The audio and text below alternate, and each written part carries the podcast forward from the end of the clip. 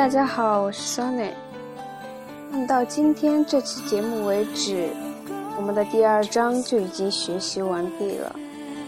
在第二章里面，我们一起学习到了如何去找准目标，并确定品牌的发展方向，制定品牌的路线，并且第一时间去排除不合格的信号。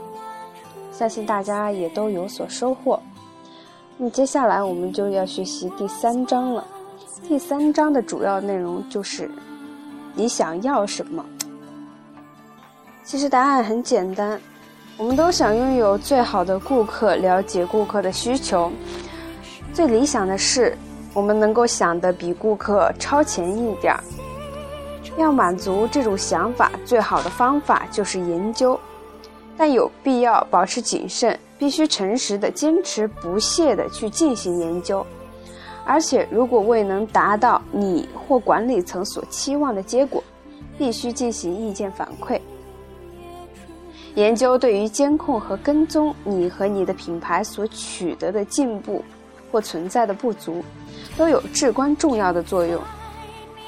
接下来我们会有整整一章的篇幅来探讨这个问题。那么这一章里面，我们会有三个金点子分享给大家。金点子十一：定量研究；金点子十二：绝不要把枪交给猎狗；金点子十三：不要让焦点人群成为你的创意总监。那么本章的内容就主要是这些。大家想要继续学习的话，请持续关注我的节目。下一章我们再见。经典十一，定量研究。好，那么如果大家喜欢我的节目，请为我点一个赞，不需要一百块，也不需要一毛钱，只需要一个赞就够了。好，那么我们今天的节目就到此结束了。